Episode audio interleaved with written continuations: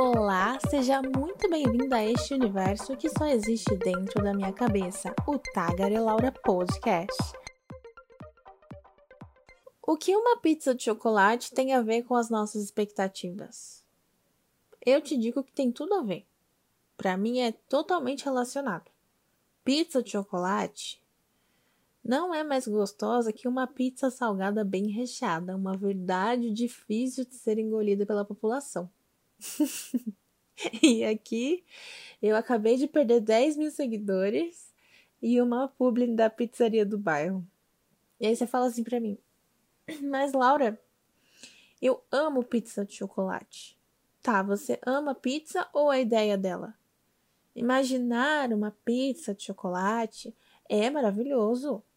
Pensar em como ela pode ser saborosa, com morangos em cima e tal, e granulados. Mas aí quando ela chega, ela tá sempre com aquele gosto de chocolate suspeito, que não é um brigadeiro, não é um chocolate em barra. O gosto não é tão chocolate assim. Os morangos é, murcharam, né, por causa do, do calor extremo da massa e soltaram aquela água, né, aquele suco do morango. E aí virou um desastre, uma meleca. Daí, depois de comer uma pizza salgada gostosa e saborosa, você arruína sua noite com uma pizza de chocolate suspeita. Pensar nessa expectativa que a gente coloca numa pizza doce é foda, né? A pizza só dá mancada com a gente, decepciona a cada mordida e a gente continua pedindo mais pizza, sem reclamar com a pizzaria.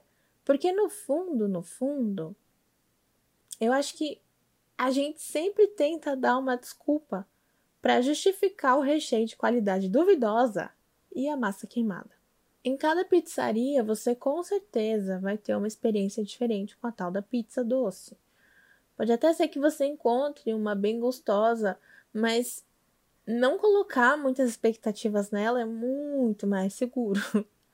Afinal de contas, uma pizza de chocolate mal feita pode te dar um piriri, né? Uma baita de uma dor de barriga.